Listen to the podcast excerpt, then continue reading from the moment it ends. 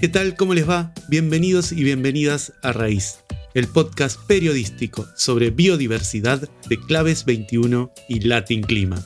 Mi nombre es Damián Profeta y junto a Katiana Murillo y Fermín Kopp vamos a compartir con ustedes diferentes informes sobre la diversidad biológica, todas las formas de vida en nuestro planeta, la importancia de su conservación, cuáles son las amenazas a la flora y la fauna en América Latina y cuáles son las acciones que se están tomando para su protección.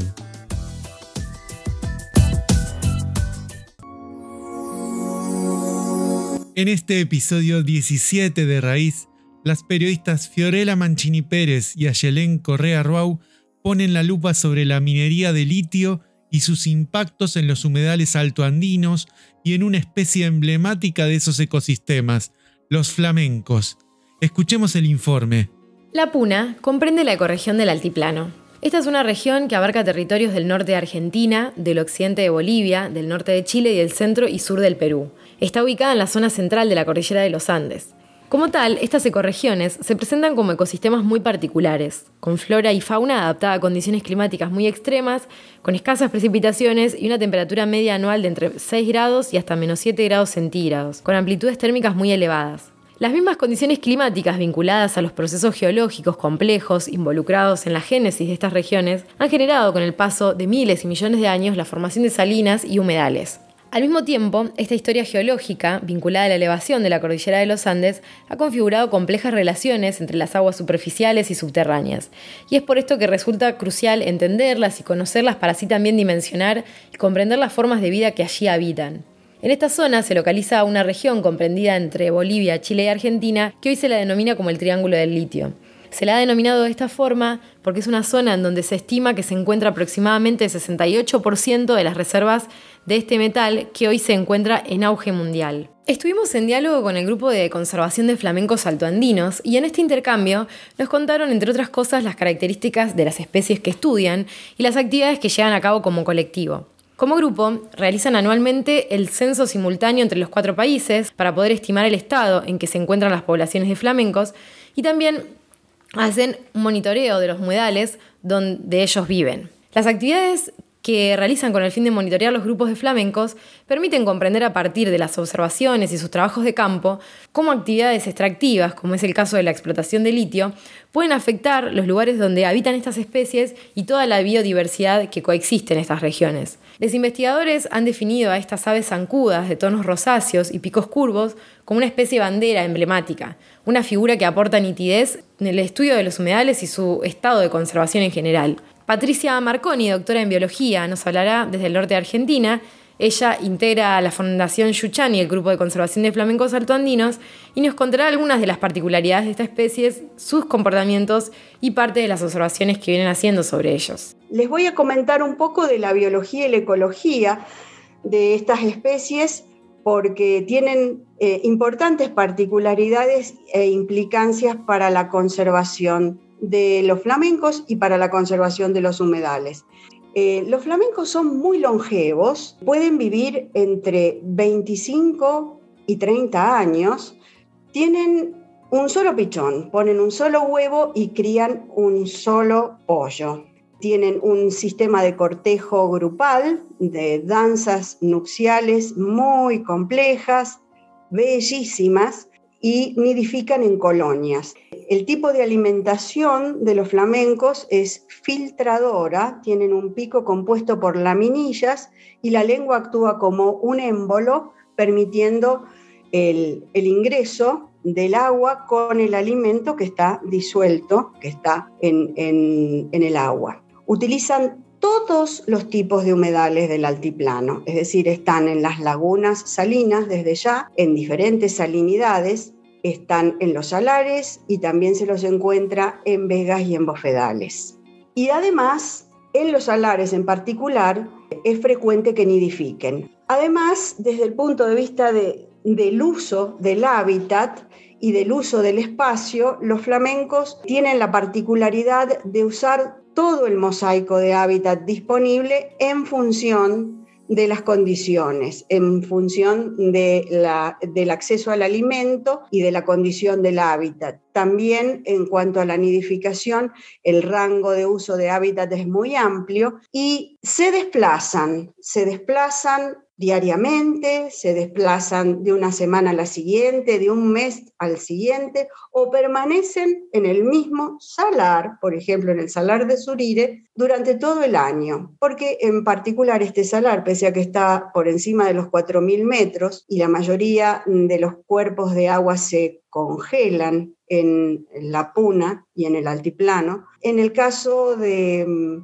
de Surire, por tener aportes termales, la superficie libre del agua no se congela y tienen alimento y hábitat favorable durante todo el año. De manera que este variado comportamiento y el hecho de que además se desplacen tanto en grupo como individualmente hace que los denominemos itinerantes o nómades. No son especies migratorias, no son las típicas aves migratorias que eh, se desplazan desde el hemisferio norte al hemisferio sur para pasar el invierno en, el verano austral, por ejemplo, como las aves playeras, que también se encuentran durante el verano en el altiplano de Sudamérica, también lo utilizan a los distintos hábitats y lo hacen, mm, se desplazan a través de rutas determinadas y lo hacen en grandes bandadas esos son los migratorios en un sentido ecológico. Pero sí los flamencos son migratorios en el sentido de la Convención de Bonn, de la Convención de Especies Migratorias, porque pasan de un país a otro. Otra característica es que tienen una reproducción intermitente, no se reproducen todos los años los individuos adultos y tampoco, obviamente, en los mismos lugares. Hay lugares que sí, que se repiten con una constancia absoluta, como por ejemplo Laguna Colorada en Bolivia, que es un sitio de reproducción de las tres especies de flamencos, pero fundamentalmente de los altoandinos, del flamenco puna y del flamenco austral. Estas condiciones del uso alternativo y complementario de las lagunas y los salares, las vegas y los bofedales y la reproducción intermitente implican un desafío para la conservación, porque eh, debemos conservar entonces todo un complejo de humedales para asegurar la disponibilidad de hábitat en tiempo y espacio. Como tales, los humedales brindan importantísimos servicios ecosistémicos. Por ejemplo, se constituyen como sistemas de filtración de la naturaleza, ya que actúan como esponjas al absorber los nutrientes y estabilizar los sedimentos y las costas. Además, actúan como sumideros de carbono y representan grandes refugios para aves, entre otras tantas funciones. Por todo esto, es importante dimensionar la fragilidad que caracteriza a estos ambientes y que por tanto cualquier alteración sobre estos medios puede ser irreversible, sobre todo considerando la aridez que caracteriza al altiplano. En este caso, Patricia nos cuenta la situación en las inmediaciones del Salar del Hombre Muerto, en donde se ha producido el desecamiento de uno de los efluentes que forma parte del sistema de humedales de la región. Debido a la extracción de agua dulce, se ha producido la desecación completa del río Trapiche y de la vega del río Trapiche aguas abajo. Las vegas son importantes humedales asociados a los salares proceden de vertientes, proceden de aguas subterráneas que surgen naturalmente en la superficie y este agua dulce da origen a todo un ecosistema basado en, musgos, en juncos, en distintas especies herbáceas que son las que utiliza eh, los herbívoros silvestres como la vicuña y los domesticados, eh, los camélidos domésticos como las llamas, para pastorear y son la principal fuente de forraje para eh, la cría de ganado en la puna. Una de estas vegas, la segunda en importancia en esta cuenca del Salar del Hombre Muerto, hace más de una década fue secada totalmente por la empresa y no ha sido nunca restaurada. Un ejemplo claro de los impactos y de las pérdidas sobre los humedales. Entonces resulta fundamental entender que el agua subterránea en las lagunas en altura es fósil, es decir, se formó hace 10.000 años, tal vez 100.000, según la variabilidad de los modelos que utilizamos para estudiarlas. y esa agua se va perdiendo porque la laguna no recarga como lo hacía en otros momentos geológicos. Esto lo dice la investigadora Felicity Arengo, zoóloga argentina, y recalca que la puna es un ecosistema de por sí muy frágil, al que se superpone otro tipo de presiones como la pérdida de humedad a causa del cambio climático, la desaparición de las cumbres perpetuas y la disminución del nivel de hielo.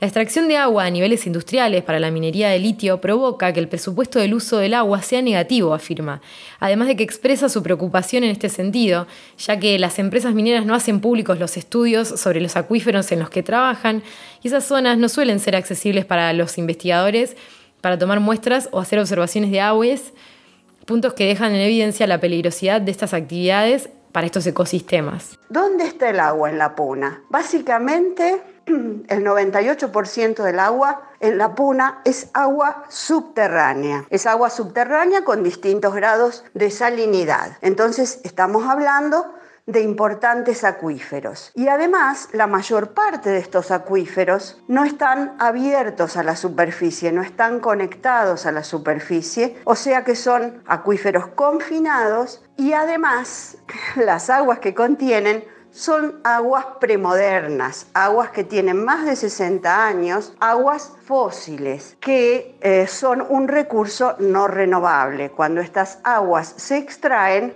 no tienen reposición. Estos acuíferos se cargaron en periodos mucho más húmedos, en periodos muy antiguos y ahora eh, la puna y todo el altiplano está atravesando un proceso de aridificación nosotros como Licanantay tenemos una ocupación de más de 15.000 años en este territorio. Entonces, esta, esta ocupación eh, milenaria, ¿no es cierto?, que se ha ido desarrollando durante estos años, eh, siempre se ha desarrollado en torno de algo tan elemental como es nuestra puri, que es nuestra agua, en, la lengua, eh, la lengua nativa de nosotros, de los atacameños, que es el kunza. Durante esos 15.000 años, de ocupaciones que nos van diciendo que nuestros abuelos en algún en todo momento fueron desarrollando esta vida en torno al agua. Y es donde a medida que va pasando el tiempo, los años, la valorización del agua no solamente una valorización por, por, por un elemento que, que, obviamente sin ella no podemos vivir, sino que también forma de una parte también importante espiritual y ritual para nosotros los atacameños. Y hay lugares como el Salar de Atacama,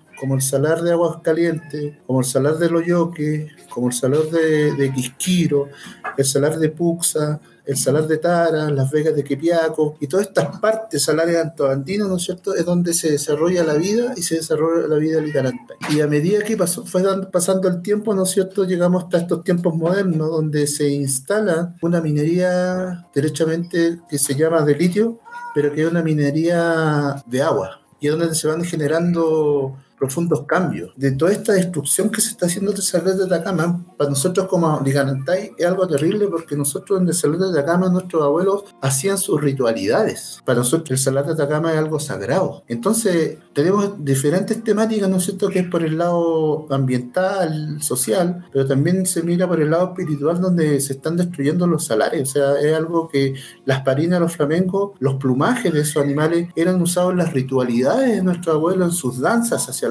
a la adoración a las deidades del agua, ¿no es cierto?, a los cerros, a los volcanes, a los protectores del agua, ¿no es cierto? Quien nos habla es Cristian Espíndola, con quien hicimos contacto desde el otro lado de la cordillera. Nos habla desde Toconao, al norte de Chile, precisamente en el borde del Salar de Atacama, en una pequeña vega al extremo noroeste del cordón de Puntas Negras.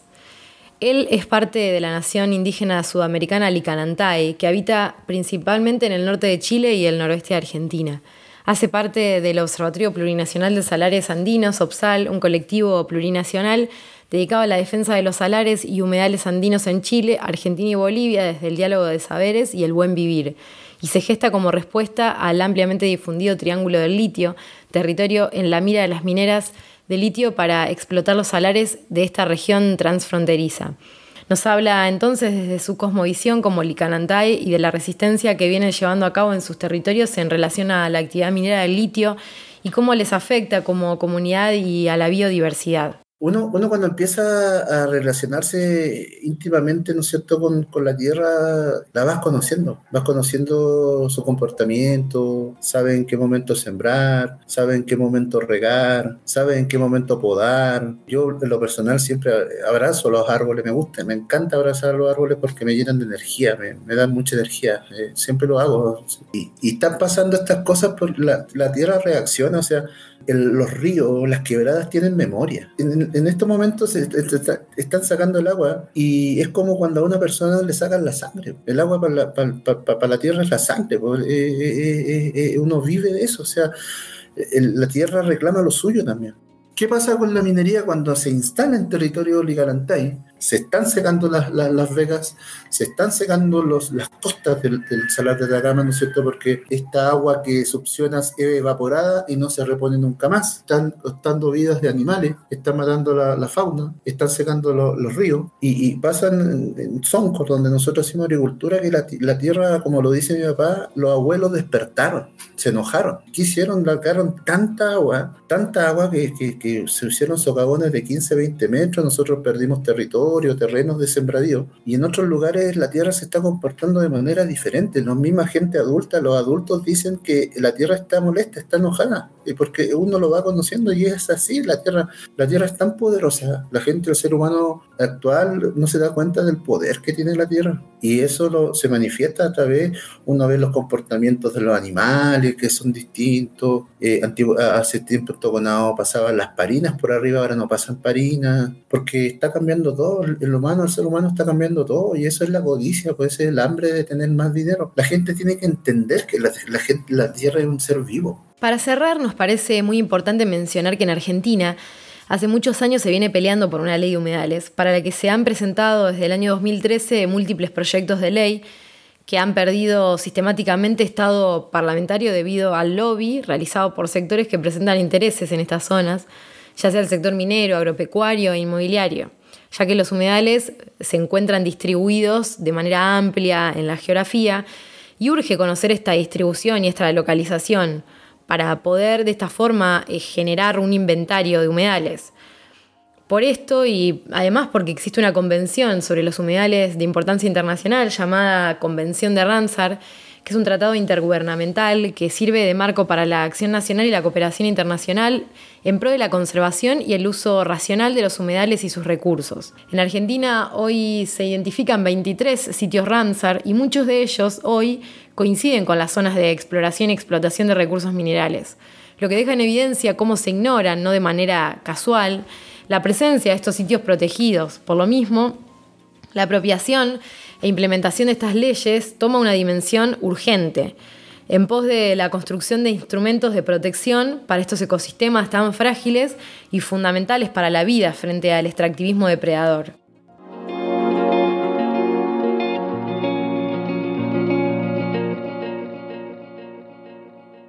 Hasta aquí llegamos con este informe de raíz, pero si visitan escuchoraíz.com van a poder acceder a más información sobre este tema. También en escuchoraíz.com van a poder escuchar todos los episodios de este podcast. Por último, les recordamos que pueden seguir a Raíz en Spotify, Google Podcast, Apple Podcast y en YouTube. Porque no se puede amar ni cuidar lo que no se conoce, hicimos este episodio de Raíz, el podcast sobre biodiversidad de Claves 21 y Latin Clima.